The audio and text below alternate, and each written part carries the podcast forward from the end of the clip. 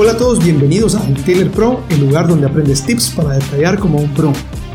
Este es el episodio número 4 y esto es asociarte o no en el detailing. Cuando vas a iniciar un emprendimiento tienes que tomar muchísimas cosas en cuenta y cuando uno empieza siendo un solo emprendedor o solopreneur, como le dicen en inglés, uno se da cuenta que termina haciendo muchas cosas. Y esto es algo que me han preguntado ya varios de ustedes, es ¿Debería de asociarme con un amigo o no? ¿Debería de asociarme con algún familiar o no? ¿Debería de asociarme con algún cliente o no? Y los escenarios pueden ser diferentes, pero en esencia la pregunta y la inquietud que nos llega a todos en algún momento de nuestro emprendimiento es si es viable, si es aconsejable asociarte o no. Cuando uno está iniciando en, el en un emprendimiento, ya sea de detailing o cualquier otro, uno tiene que empezar haciendo muchas cosas y a uno le toca de alguna manera fungir el papel de varias personas. Y es como ponerte varios sombreros. Sos la persona que ve las operaciones, sos el encargado de ver las ventas, porque si no vendes no puedes operar, sos el, encargado de la parte de contabilidad, porque tenés que hacer los cobros, sos el encargado de la parte de marketing, porque de alguna manera debes ver cómo te mercadeas y cómo ofreces tus servicios y cómo puedes llegar a más gente. Te toca también ser la parte de cobros de aquellos clientes que te dijeron que te depositaban o te dieron un cheque sin fondos o qué sé yo. También te toca ver la parte de compras, ver la compra de insumos y decidir qué productos vas a utilizar y qué productos no vas a utilizar. Y puede, puede llegar a ser muy abrumador el lograr tener que cumplir con todos los roles eh, que un emprendimiento requiere si lo querés sacar adelante. Y es por eso que muchos de nosotros nos hemos preguntado en más de alguna ocasión si acaso es viable y si deberíamos de asociarnos. No sé si has tenido la oportunidad de hacerlo antes o no, pero una sociedad es como un matrimonio y tiene que ver con dejar bien claras las reglas del inicio desde el principio y de alguna manera tener una carta de intención bien explícita. Hay muchas personas que te dirán que sí, y que sí les ha funcionado. Habrán otras que te dirán que no, que ni de loco lo pienses hacer, porque una sociedad eh, funciona como un matrimonio. Quien ya pasó por un divorcio te va a decir que no funciona y quien le ha ido bien pues te dirá que sí. Sin embargo, creo que para ser totalmente objetivo te voy a dar yo algunas de las cosas que creo que deberíamos de tomar en cuenta. Y la primera es, ningún emprendimiento o ninguna sociedad se construye con la idea de que se va a terminar mal. Sin embargo, sigue siendo una probabilidad. Y desde el momento en que consideres asociarte con alguien, tenés que pensar en una salida. Parece contradictorio porque nadie se embarca en una nueva aventura esperando que fracase.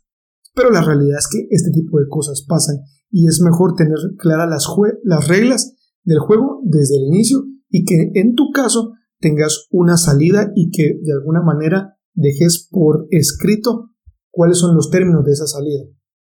En una sociedad puede beneficiarte, pero hay algunas cosas que creo que debes de tomar en cuenta a la hora de analizar a un posible socio. Número uno, la persona que se va a asociar contigo, ¿por qué se quiere asociar? ¿Esa persona va a aportar capital? La pregunta es, ¿solo va a aportar capital? Porque si solo va a aportar capital, debería de hacerte la pregunta, ¿por qué no mejor que me voy con un banco? Porque el banco se va a encargar de darte el dinero. Puede ser que piensas, bueno, porque el riesgo acá es menor, eh, no me va a cobrar intereses altos, porque el riesgo es compartido. Pero sí debes de preguntarte si solo esa persona va a agregar capital, tienes un socio que de entrada te está quedando corto porque no está aportando más que dinero y el dinero lo podrías conseguir en otro lado. Está aportando expertise está aportando conocimientos, te va a ayudar a hacer crecer el negocio. ¿Cuáles son las cosas que la otra persona va a aportar? ¿Qué vas a aportar tú? ¿Quién va a tomar decisiones? Puede ser que en, una, en el inicio de una nueva uh, emprendimiento, de un nuevo proyecto, todo sea muy emocionante, pero es importante que dejen las, las reglas claras del juego. ¿Qué va a pasar cuando tú tengas una opinión y él tenga otra? ¿Quién tiene la última palabra? en la parte de operaciones. Los dos van a ser operativos. O él va a trabajar en el back office viendo la parte de hacer crecer el negocio y tú la parte operativa. Si es así, ¿cómo van a calcular los réditos de cada uno? Si los dos operan, ¿quién decide qué productos utilizar? ¿Qué marca? ¿Quién decide el nombre? Bueno, quizás penses, lo vamos a seguir entre los dos, pero en algún punto del camino, un matrimonio, las cosas se ponen feas y la luna de miel no dura una eternidad. Y con eso no quiero decirte que todo va a ser color de rosas o que todo va a ser problemas, pero debes de esperar experimentar ambos tipos de cosas. Y el problema es que cuando alguien más se sube a tu barco, la pregunta es, ¿seguís teniendo tú el control del emprendimiento? ¿Quién tiene la visión? La visión de quién se sigue. ¿Quién toma las decisiones financieras? ¿Quién toma las decisiones operativas? ¿Qué pasa cuando no hay ventas? ¿Qué papel van a tomar? Estas son algunas de las cosas que creo que deberías de preguntarte antes de iniciar un emprendimiento. Y sea cualquiera el, camino que decidas tomar, asegúrate de que tener un abogado que te asesore a ti. Si pagarle un abogado por adelantado para que revise los términos te parece una inversión muy cara, mi consejo es ni se te ocurra meterte a ese tipo de negocios. ¿Por qué? Porque quieres asegurar de tenerte la opinión de una persona experta en la materia. Dicho sea de paso, me refiero a la parte legal que te asesore con qué aspectos debes de tomar en cuenta. Y si tu feeling es vas tener todos los checklists positivos, pues dale viaje. Pero sí te digo que en el camino van a haber dificultades y que tienes que tener claro quién tiene el poder de hacer qué. ¿Qué pasa si en un momento, no sé, el negocio no puede continuar? ¿Quién se queda con el nombre?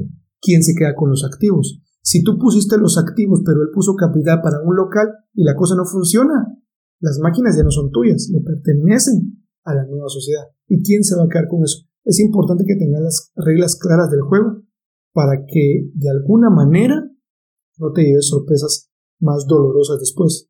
A veces puede ser que llevar tu emprendimiento pequeño a tu propio ritmo sea lo mejor y a veces con el afán de querer crecer la operación, solo de alguna manera eso signifique complicar más las cosas y permitir que haya más cucharas dentro de la olla.